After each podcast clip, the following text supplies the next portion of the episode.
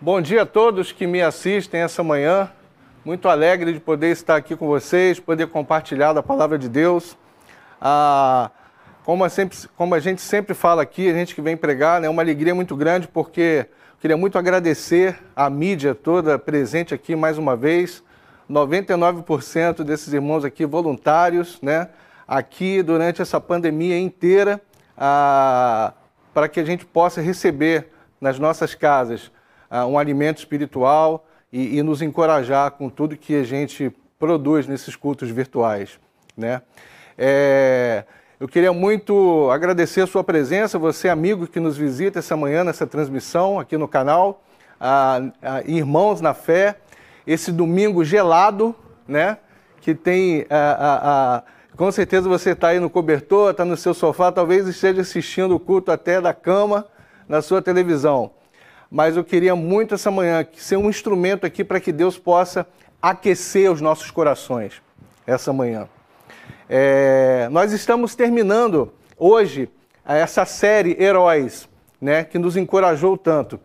E eu queria muito agradecer as meninas que falaram aqui agora, né, a Viviane, a Luzia, a Nadine, a, a minha esposa Karina, que também esteve compartilhando, por elas, por elas lembrarem o valor da mulher né? e dessas heroínas da Bíblia que nós vimos agora essa manhã. E eu queria também, nesse momento, pedir para que a Letícia colocasse uma foto na tela. É, não é uma notícia não muito agradável, mas nós perdemos há duas semanas atrás a, a nossa irmã na fé, a dona Milta. Né? Ela foi batizada em 2019. Ah, infelizmente, esteve pouco tempo no nosso convívio, né?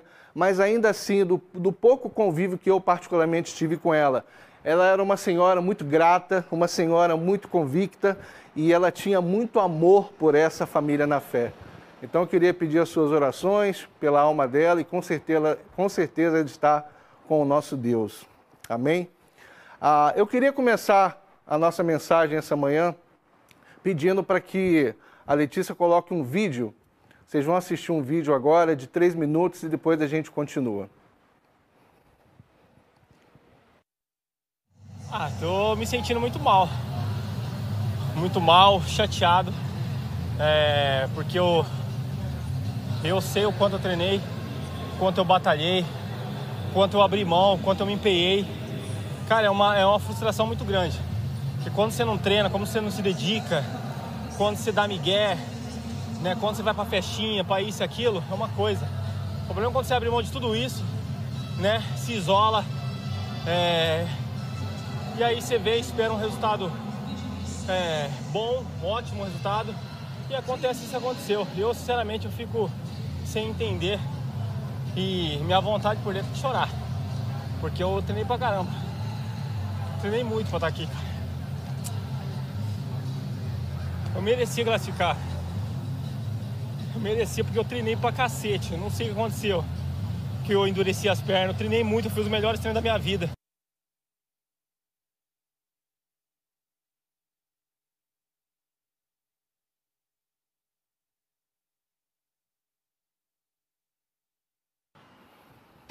Rio 2016 eu fui finalista.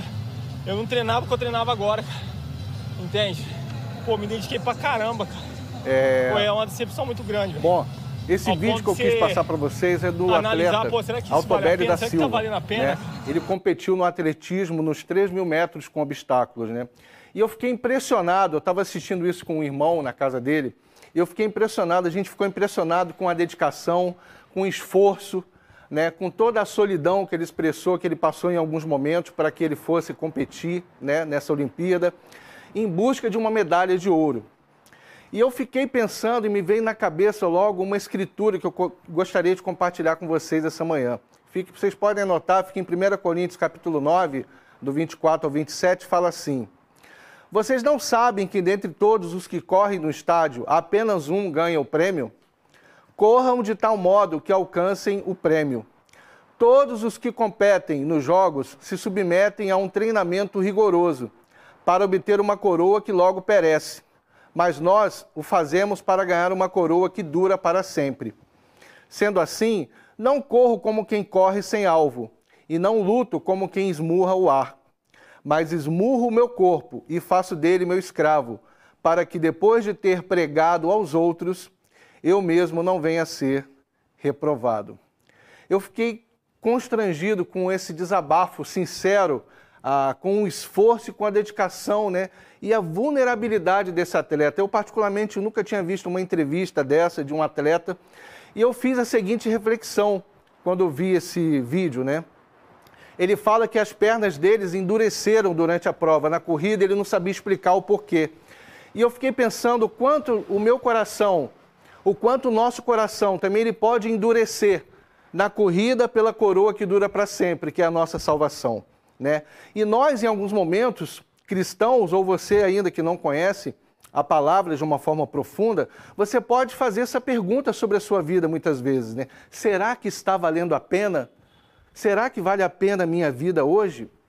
Ah, e eu pergunto para você essa manhã, amigo e irmão, qual tem sido a corrida da sua vida? Qual tem sido qual tem sido a principal corrida da sua vida? É uma reflexão que a gente deve fazer essa manhã. E essa manhã eu queria muito falar da trajetória e do exemplo de um herói que correu até o fim a sua corrida, que correu a corrida certa, a corrida principal de sua vida. Vamos orar essa manhã. Pai, muito obrigado por essa manhã aqui, muito obrigado pela oportunidade de ler a tua palavra, de poder ouvir, de poder ver e sentir esse sol maravilhoso que o Senhor nos deu essa manhã. Muito obrigado por cada um que nos assiste essa manhã. É, muito obrigado pelas amizades que temos construído, pela família espiritual que o Senhor tem nos, nos proporcionado e que o Senhor nos ajude, Pai, através da tua palavra, poder aquecer os nossos corações essa manhã e mantê-los mantê-lo aquecido, mantê-lo com fé, mantê-lo animado, Pai, de que podemos a cada dia é, confiar no Senhor e através do exemplo desse herói que vamos estudar essa manhã, poder pautar a nossa vida. Muito obrigado por tudo. Essa oração que eu te faço agradecido, em nome de Jesus. Amém. É, um herói ele não é definido pelos símbolos que ele carrega no peito. O herói ele não é escolhido pelo seu status social. Ele não nasce com um poder especial, mas um verdadeiro herói. Ele busca ao Senhor na sua palavra. Ele busca ao Senhor em oração. Ele não é só mais um na multidão. E esse herói que nós vamos estudar hoje, ele teve uma fé genuína, inabalável. E ele creu em tudo que Deus planejou.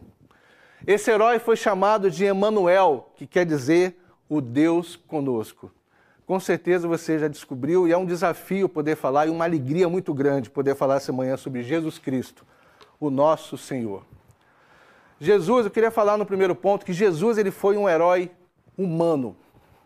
Em João capítulo 9, verso 11, a gente vê aqui uma passagem da cura de um cego de nascença. E a Bíblia fala assim: Ele respondeu: O homem chamado Jesus misturou terra com saliva, colocou-a nos meus olhos e me disse que fosse lavar-me em Siloé. Fui, lavei-me e agora vejo. Aqui a gente vê Jesus sendo identificado como homem nessa cura desse cego de nascença. E o que é interessante na palavra de Deus é que Jesus, ele é um exemplo perfeito para nós. Ele é um herói perfeito, porque Jesus ele inspirou todos os heróis que a gente viu na Bíblia até hoje aqui, nessa série. E Jesus ele se submete a todas as etapas da vida de um ser humano. É incrível. Vocês podem anotar em Lucas capítulo 2, verso 51, é, tem uma passagem que fala que ele vai com os pais para Nazaré e ele era lhes obediente. A sua mãe guardava isso no seu coração. Então Jesus, ele foi sujeito aos pais desde criança, desde adolescente, né? Em Marcos capítulo 6, verso 3, podem acompanhar comigo, por favor? A Bíblia fala assim: Não é este o carpinteiro, filho de Maria, e irmão de Tiago, José, Judas e Simão? Não estão aqui conosco as suas irmãs? E ficavam escandalizados por causa dele. Aqui a gente vê Jesus sendo produtivo. Jesus tinha uma profissão, Jesus tinha uma família. E é tão interessante a gente poder ver que Jesus era igual a nós, né? Jesus ele, ele viveu igual a nós como a gente vive, né? Em João capítulo 2, vocês podem anotar no verso 4 também, Jesus ele, ele responde para Maria, sua mãe, lá quando eles estavam numa festa de casamento, ele fala: Que temos nós em comum, mulher? A minha hora ainda não chegou. Aqui a gente vê Jesus já com uma identidade, Jesus já se colocando como adulto, com uma identidade e definidor do seu caminho, da sua vida. Né? É uma fase que a gente passa também em nossas vidas. Queria que acompanhasse comigo agora em João capítulo 6, verso 38. A Bíblia fala assim: Pois desci do céu, não para fazer a minha vontade, mas para fazer a vontade daquele que me enviou. A gente vê aqui que uma das características desse Jesus humano Jesus ele servia e fazia a vontade de Deus. Tão incrível poder pensar nisso e ver esses exemplos de Jesus como humano aqui na Terra. É, uma coisa também interessante que, identifica Jesus como único, Jesus era um herói, foi um herói anunciado antes de existir. Né? Se a gente olhar na Bíblia, existe uma cronologia de profecias sobre Jesus mil anos antes de Cristo, no Salmo 22, que é um salmo messiânico, é, já é revelado a, a, como que Jesus morreria, né? já é revelado um diálogo de Jesus na cruz. E no verso 27 e 28, vocês podem anotar, fala, fala nesse, nesse versículo que todos os confins da terra iam se lembrar e, e se voltariam para o Senhor. Que todas as famílias das nações se prostrariam diante dele, porque do Senhor era o reino e ele governa todas, todas as nações. Então a gente pode perceber aqui no Salmo 22, já profetizando que o reino seria do Senhor. 700 anos antes de Cristo, Isaías, o profeta Isaías, no capítulo 53, no verso 2b, fala também sobre isso. Vamos acompanhar essas duas escrituras. Ele não tinha qualquer beleza ou majestade que nos atraísse nada em sua aparência para que o desejássemos. Verso 5. Mas ele foi transpassado por causa das nossas transgressões, foi esmagado por causa de nossas iniquidades. O castigo que nos trouxe paz estava sobre ele, e pelas suas feridas fomos curados. Incrível aqui, mostrando há 700 anos atrás, antes de Cristo, o sofrimento que ele passaria. Em Isaías capítulo 9, por favor, acompanhem comigo, verso 6. A Bíblia nos fala assim: Porque um menino nos nasceu, um filho nos foi dado, e o governo está sobre os seus ombros. E ele será chamado maravilhoso conselheiro Deus poderoso, Pai eterno, príncipe da paz. Incrível indicações sobre as ações que Jesus teria em relação a nós.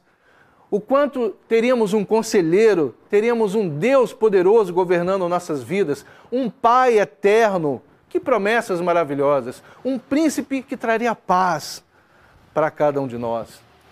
Há 500 anos antes de Cristo, Zacarias também no capítulo 9, verso 9, podem anotar. Ele fala da alegria da cidade de Sião, da exultação de Jerusalém. Eis que vem um rei para vocês, justo, vitorioso, humilde, montado em um jumento, um jumentinho, cria de jumenta. É o que Zacarias está expressando aqui, profeta Zacarias, é a entrada triunfal de Jesus que a gente veria nos evangelhos que a gente percebe nos evangelhos narrado a entrada de Jesus em Jerusalém há 500 anos atrás sendo profetizada. Em João capítulo 2 também, no verso 4, vocês podem anotar, Jesus responde, ah, desculpa, eu errei aqui o meu, o meu caminho aqui. É em Lucas capítulo 1, por favor, verso 34 e 35. Acompanhem comigo. Perguntou Maria ao anjo: Como acontecerá isso, se sou virgem? O anjo respondeu: O Espírito Santo virá sobre você, e o poder do Altíssimo a cobrirá com a sua sombra. Assim, aquele que há de nascer será chamado Santo Filho de Deus.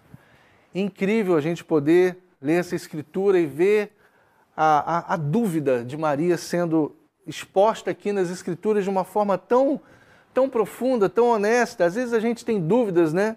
E, e, ela era tão, um relacionamento tão próximo de Deus que ela, ela, ela fala com o anjo, né? Poxa, como que um óvulo fecundado sem a participação masculina, como, como pode isso, né? Ela fala, eu sou virgem. É, e, e o anjo responde a sua dúvida aqui, olha, o que você vai gerar é humano e divino ao mesmo tempo. E é incrível a gente poder ler essas escrituras e falando da vida de Jesus nas escrituras, isso encoraja tanto, isso aquece tanto os nossos corações. E a gente percebe na Bíblia que desde a sua infância, a, a Bíblia não fala muito da juventude de Jesus, fala bem pouco. E quando Jesus chega aos 30 anos, ele começa a chamar os seus primeiros discípulos para realizar a sua missão aqui na terra. E em João capítulo 2, verso 11, acompanhem comigo, Jesus começa a se apresentar de uma forma mais gloriosa. A Bíblia fala assim: Este sinal miraculoso em Caná da Galileia foi o primeiro que Jesus realizou. Revelou assim a sua glória, e os seus discípulos creram nele.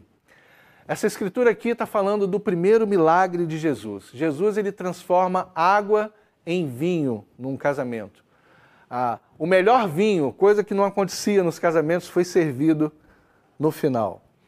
E é interessante que aqui existe uma marca que a gente pode ver nesse milagre, né? O versículo diz que a glória de Jesus foi revelada e os discípulos começaram a crer dele. E alguns estudiosos fazem uma analogia aqui sobre essa, essa passagem, remetem essa passagem a, a uma das pragas do Egito, onde Moisés ele transforma o rio Nilo em sangue, né? que significava morte para o Egito na época. E eles dizem que essa água aqui, essa transformação da água em vinho, simbolizava a vida que seria concedida ao mundo, ou seja, que Jesus derramaria sangue ah, por nós. E o que, que a gente pode aprender com essa escritura? Jesus ele vai sempre transformar para melhor. Aonde Jesus está, as coisas vão sempre ser transformadas para melhor. É o que nós podemos tirar aqui dessa passagem e de inúmeras passagens. Eu estou lendo tantas escrituras porque é impossível a gente falar desse herói Jesus sem, sem ler Sua palavra, sem colocar no nosso coração a Sua palavra. E o que, que essa, essa transformação dessa água em vinho pode significar para nós? É que sempre Jesus, quando entra na vida de uma pessoa, é para transformar para melhor. É, eu percebo isso, irmãos, na minha vida.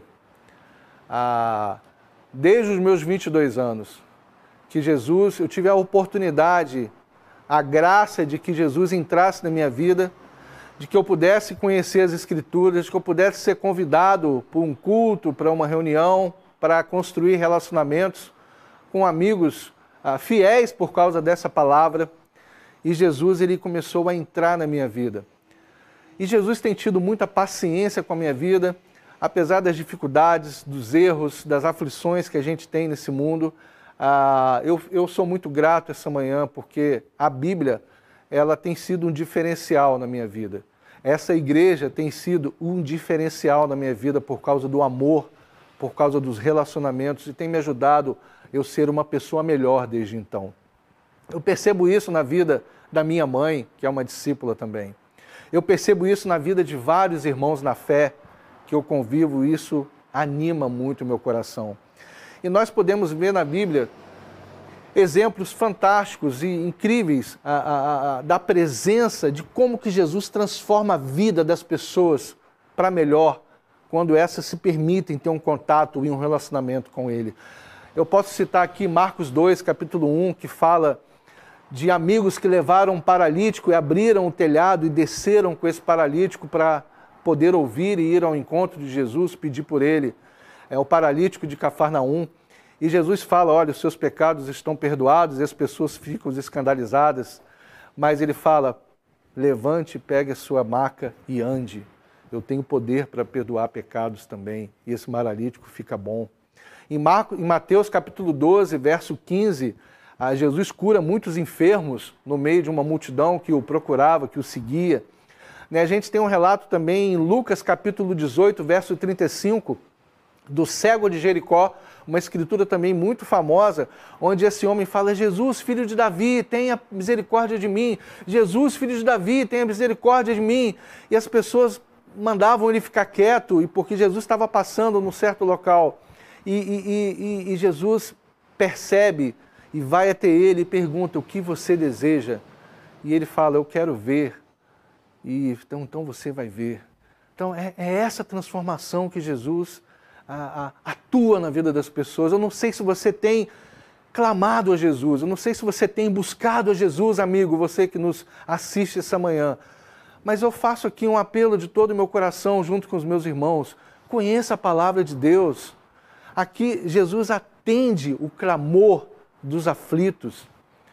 Jesus tinha amizades profundas. Jesus, ele, ele, ele, ele ressuscita Lázaro em João capítulo 11, depois de quatro dias dele morto. Então, Jesus é um herói que ressuscita mortos também. É um herói humano e divino. Em João capítulo 3, verso 1, Jesus ele passa tempo com um judeu muito famoso chamado Nicodemos e tenta mostrar para ele, anunciar a palavra para ele. E ao mesmo tempo, em Mateus capítulo 8, no verso 1, a gente percebe Jesus tocando, em Mateus capítulo 8, 1, tocando em um leproso e o curando. Então Jesus, ele, Jesus, ele não fazia acepção de pessoas como é para nós hoje, a gente, a gente trata todos de forma igualitária. Nós tratamos todos igualmente, com o mesmo amor, com o mesmo carinho, com a mesma dedicação. É um desafio e um ensinamento para nós essa manhã. Não fazer acepção de pessoas. Queria convidar vocês agora em João capítulo 4, por favor, do verso 9 ao 15, depois leremos do 22 ao 26. A Bíblia diz assim: A mulher samaritana lhe perguntou: Como o Senhor, sendo judeu, pede a mim, uma samaritana, água para beber? Pois os judeus não se dão bem com os samaritanos. Jesus lhes disse, Jesus lhe respondeu: Se você conhecesse o dom de Deus e quem lhe está pedindo água, você lhe teria pedido e ele lhe teria dado água viva. Disse a mulher: O Senhor não tem com que tirar com que tirar a água, e o poço é fundo. Onde pode conseguir essa água viva? Acaso o Senhor é maior do que o nosso pai Jacó, que nos deu o poço, do qual ele mesmo bebeu, bem como seus filhos e seu gado? Jesus respondeu: Quem beber desta água terá sede. É, quem beber desta água, quem beber desta água terá sede outra vez, mas quem beber da água que eu lhe der, nunca mais terá sede. Pelo contrário, a água que eu lhe der se tornará nele uma fonte de água a jorrar para a vida eterna. A mulher lhe disse: Senhor, dei-me dessa água, para que eu não tenha mais sede, nem precise aqui voltar aqui para tirar água. Verso 22 ou 26. Vocês, samaritanos, adoram o que não conhecem. Nós adoramos o que conhecemos, pois a salvação vem dos judeus. No entanto, está chegando a hora, e de fato já chegou, que os verdadeiros adoradores adorarão o Pai em espírito e em verdade. São estes os adoradores que o Pai procura. Deus é espírito e é necessário que os seus adoradores o adorem em espírito e em verdade. Disse a mulher: Eu sei que o Messias chamado Cristo está por vir. Quando ele vier, explicará tudo para nós. Então Jesus declarou: Eu sou o Messias. Eu que estou falando com você. Incrível essa escritura. Tão encorajadora, porque naquela época, um rabino, um judeu, falar com uma mulher samaritana e ainda durante o dia era uma desonra. Ah, era algo assim, é, era uma, era, era, é, ela não tinha uma reputação para os judeus, para os religiosos da época. E é interessante perceber aqui que Jesus, ele quebra preconceitos. Jesus quebra preconceito social, Jesus quebra preconceito cultural, Jesus quebra preconceito racial, Jesus quebra preconceito religioso. E é incrível poder perceber isso.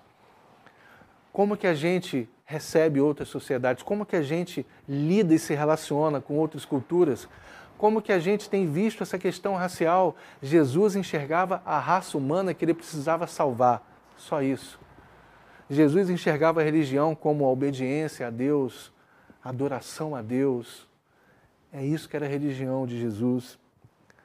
Em João capítulo 8, verso 46 e 47, uma outra escritura também fantástica que fala assim: Qual de vocês pode me acusar de algum pecado? Jesus falando. Se eu estou falando a verdade, por que vocês não creem em mim? Aquele que pertence a Deus ouve o que Deus diz. Vocês não ouvem porque não pertencem a Deus. Jesus aqui está desafiando os seus inimigos a apontarem os seus erros.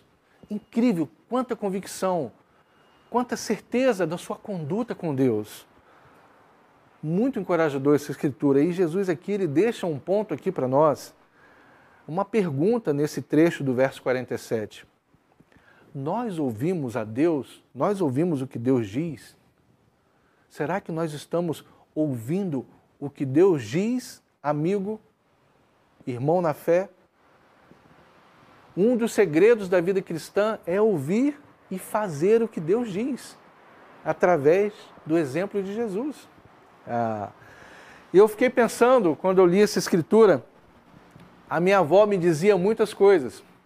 A minha avó me tentava me levar na igreja, a minha avó me enganava para me levar na igreja, me prometia doces, ah, me prometia passeios para que eu fosse na igreja ouvir a palavra de Deus. Eu lembro disso com muito carinho, né? A minha mãe também me dizia muitas coisas. O meu pai nem tanto, porque na época não tínhamos assim tanta proximidade, mas eu me lembro dessas coisas. Eu me lembro de alguns ensinamentos importantes para a minha vida adulta. Me lembro com muito carinho. E eu queria fazer uma pergunta para você hoje, essa manhã. Você jovem, primeiro. Vamos aqui, jovens até 25 anos, tá? Independente da sua condição aí de vida, queria fazer essa pergunta para você. Você tem escutado o seu pai? Você tem escutado a sua mãe? Você tem escutado os seus avós? É muito importante refletir sobre isso, porque eles trazem ensinamentos importantes para nós, proteção para nós. As primeiras, talvez as primeiras coisas sobre Deus para nossas vidas. E você, adulto, você tem escutado a quem? Você tem escutado a você mesmo? Você tem escutado ao mundo e às coisas que o mundo tem oferecido, as ideologias, as redes sociais, quem você tem escutado? Ou você tem escutado diariamente a Jesus? Isso é uma pergunta muito importante de ser respondida, porque isso faz diferença completa na nossa vida. Jesus, ele escutou completamente a Deus. E isso fez toda diferença na vida dele. E se hoje nós temos a oportunidade de estar aqui recebendo as bênçãos, pregando a palavra, se relacionando de uma forma santa, foi por causa dessa decisão de Jesus de ouvir e obedecer a Deus. Jesus, o nosso herói humano. Só que Jesus também, e é o segundo ponto que eu queria falar essa manhã, Jesus também foi um herói revolucionário. Jesus foi revolucionário. Jesus nos ensinou algo que antes dele ninguém havia ensinado. Depois dele, poucas pessoas tentaram fazer isso. Antes de Jesus, muitas das civilizações que a gente tem conhecimento nos livros de história já existiam. A civilização egípcia, a civilização babilônica, os gregos, né? a, a, a civilização romana.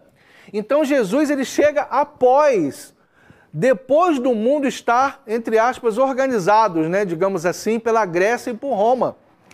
E nessa base ocidental que nós vivemos hoje, é fruto da filosofia grega e do direito romano. Ah, ah, o que, é que eu estou querendo dizer? Que o mundo no Ocidente ele é greco-romano. Como, Alci? Culturalmente falando, as ideias que organizam a sociedade são dessas civilizações. E Jesus ele é completamente revolucionário com a vinda dele, porque Jesus ele é único, Jesus ele é diferente e Jesus ele é singular. E por que, que eu estou dizendo isso? Porque Jesus ele fez uma colocação, ele falou uma coisa revolucionária e nos ensinou isso que ninguém antes tinha dito, uma frase muito importante, uma frase espantosa. Aí você deve estar aí tentando adivinhar qual é essa frase. Ah, Alci, essa frase é amar ao próximo. Não, isso já estava lá no Antigo Testamento. Jesus trouxe essa frase para nós essa manhã. Amem os seus inimigos. Ninguém antes de Jesus havia dito isso. Os filósofos, os filósofos, filósofos gregos eles falavam: façam bem aos amigos e façam mal aos inimigos. A virtude era amar os bons e odiar os maus. Na lei de Moisés, a gente encontra, né, amar a Deus acima de todas as coisas e ao próximo como você ama a você mesmo, como se ama a si mesmo, né? A gente encontra na lei olho por olho e dente por dente. Era como se fosse uma lei civilizatória, né? Não fazer o mal, não, é, não fazer o mal maior uma equivalência, fazer o bem e o mal na mesma proporção.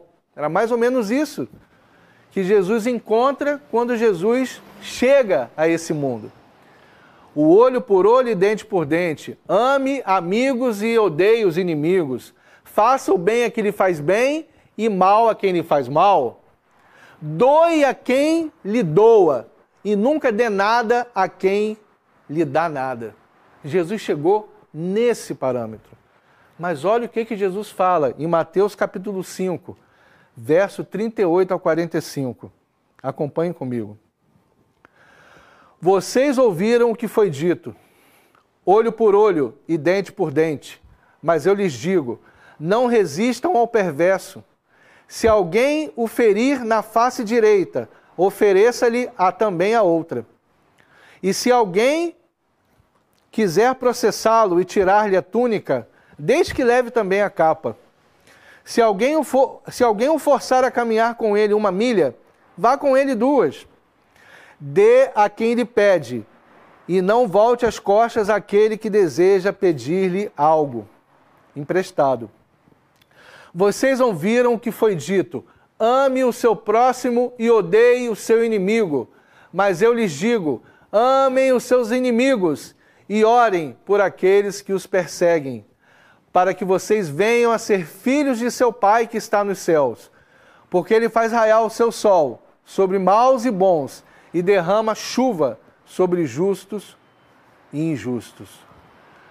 Amem os seus inimigos.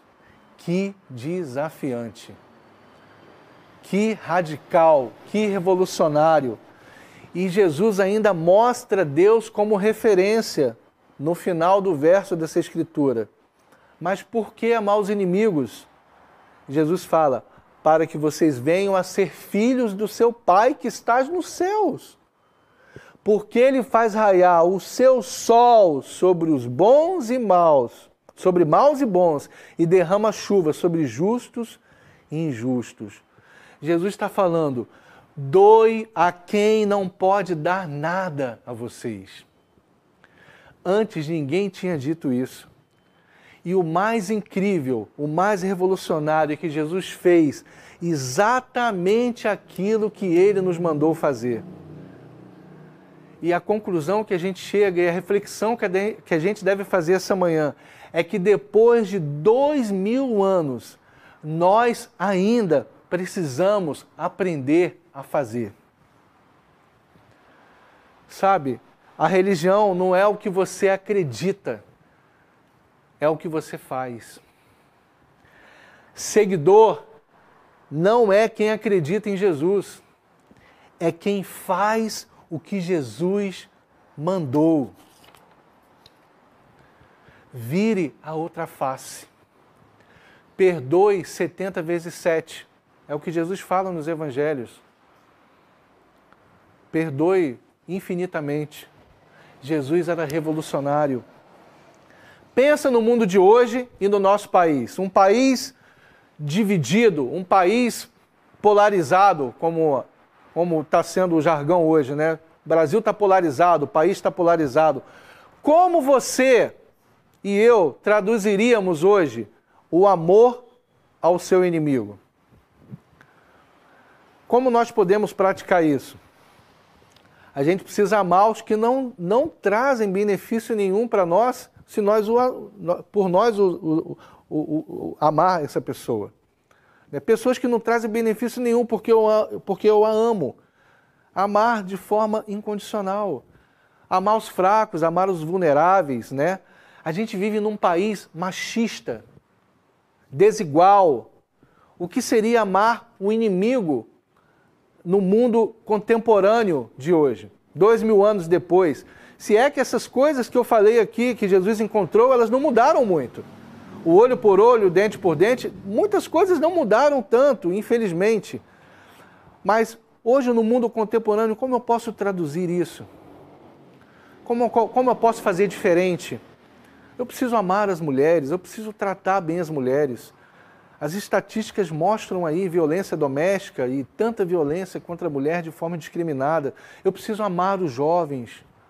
Quanta exploração sexual infantil, quanto desleixo com as crianças. Eu preciso amar os idosos, eu preciso amar o diferente, aquele que não tem a mesma religião, aquele que tem uma convicção diferente que a nossa. A gente precisa amar essas pessoas. Amar quem tem ideias diferentes das nossas e não fazê-las dela nossos inimigos ou alguém que não, não, não merece estar na nossa companhia. Amar sim o bandido. Pasmem, Amar sim o bandido, o assaltante. Nossa, é muito desafiante. Mas é esse ensino revolucionário que Jesus está trazendo. Amar o estrangeiro, amar o diferente. É revolucionário ainda nos dias de hoje. Sabe, o mundo, ah, no mundo a gente não acredita que isso dá certo. Nós não acreditamos nesse mundo que agir dessa forma dá certo porque nós somos ensinados a competir, nós somos ensinados a ver o melhor, nós somos ensinados a se comparar. Mas Jesus está trazendo aqui um ensinamento revolucionário, um ensinamento que realmente pode mudar o mundo, é amar, é o amor, é amar o seu inimigo. Não só amar aquele que te faz bem, não só amar aquele que gosta de você, não só amar aquele que gosta do seu jeito, que quer estar com você, né? Jesus está falando sobre amar os que não são amáveis, amar aqueles desafiantes de se gostar. É isso que Jesus está falando aqui. E sabe, eu queria falar algo para vocês. O que o amor não consegue fazer, nada consegue fazer. Outra estratégia diferente do amor só vai aumentar o caos e o mundo vai continuar pior do que está. Não existe outra estratégia diferente do amor.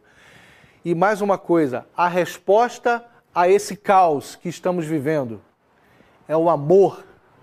A resposta a esse caos é a palavra de Deus, que é amor. A palavra de Deus é o amor que esse mundo precisa. Amar é um ato revolucionário, principalmente para quem não pode dar nada em troca quando nós estamos amando. E o mais incrível, eu queria terminar essa manhã com essa escritura. Jesus, ele fez isso. Sim, sim, amigo que nos visita, que nos acompanha. Sim, irmão, Jesus fez isso sim. Lucas capítulo 23, do verso 33 ao 34. Quando chegaram ao lugar chamado Caveira, ali o crucificaram com os criminosos um à sua direita e outro à sua esquerda. Jesus disse: Pai, perdoa-lhes, pois não sabem o que estão fazendo. Então eles dividiram as roupas dele, tirando sortes. Incrível essa escritura. Jesus aqui está sendo crucificado por causa da maldade, por causa dos inimigos, por causa da inveja, por causa da não aceitação da palavra de Deus, não tão diferente do que a gente vive hoje, não é? Dois mil anos e 21, dois mil e 21 anos depois. E o que Jesus está dizendo para nós é o seguinte: olha, quando você meditar na sua vida, quando você orar a Deus, você olha, pede a Deus que perdoe e derrame o seu amor sobre as pessoas. E faça de você um instrumento para que esse amor incondicional chegue a todas elas. É isso que Jesus está falando nessa oração aqui. Pai, perdoa-lhes, perdoa todos os meus inimigos, pois eles não sabem o que estão fazendo. Sabe, as pessoas que estão em nossa volta não sabem o que estão fazendo, elas estão enganadas, muitos estão ah, desacreditados, muitos estão ah, ah, ah, sem esperança e estão fazendo o mal ou até se tornando nossos inimigos porque eles precisam dessa palavra de amor. E a maneira da gente mudar o mundo é essa: é imitar o nosso irmão primogênito, Jesus, um herói humano, o herói revolucionário Jesus, imitar Jesus. Né? Eu queria terminar, irmãos, com uma oração e que a gente pudesse agora meditar na ceia sobre isso que a gente ouviu essa manhã. Vamos orar e ceiar juntos. Pai, muito obrigado por essa manhã, muito obrigado porque a Bíblia ela nos constrange, nos ensina, nos revela a cada dia, a cada semana, a cada mês, a cada momento de nossa existência, o quão as palavras exalam amor, exalam atitude e amor incondicional por nossas vidas. Pai, muito obrigado porque seu filho na cruz, ele, ele orou para que fôssemos perdoados ainda, ainda, ainda sem a gente existir. É, ele ora pelas pessoas que o crucificaram, ele ora pelos seus inimigos, ele ora por, por, por todos e, e, ele tinha convicção de que na cruz, derramando o seu sangue por nós, ele cumpriria o plano de Deus de trazer para nós essa paz, de trazer para nós realmente o conselheiro, o Espírito Santo, o Pai eterno, a, a paz do príncipe Jesus que ele era. Ah, apesar de não ser, de, das pessoas não conseguirem nem olhar para ele, como Isaías relata, é, nós podemos agora meditar na Santa Ceia, como foi grandiosa e corajosa, revolucionária a, a existência de Jesus, que viveu como homem, para mostrar para nós que seria possível, independente das aflições, nós temos as mesmas, as mesmas atitudes que ele teve nesse mundo, Pai. Nos ajude a ter as mesmas atitudes. Nos ajude a amar os nossos inimigos. Nos ajude a perdoar as pessoas que não sabem o que estão fazendo, porque ainda não foi revelada de uma forma profunda para elas, como foi para nós o Evangelho. Então eu oro essa manhã para que o teu Evangelho encontre essas pessoas. Eu oro essa manhã para que sejamos instrumentos para encontrar essas pessoas, sejam lá onde elas estejam, e trazê-las para realmente tomar posse da sua paternidade incondicional, do seu amor incondicional. Muito obrigado por tudo. Essa oração que eu te faço, Pai, agradecido, em nome de Jesus. Amém.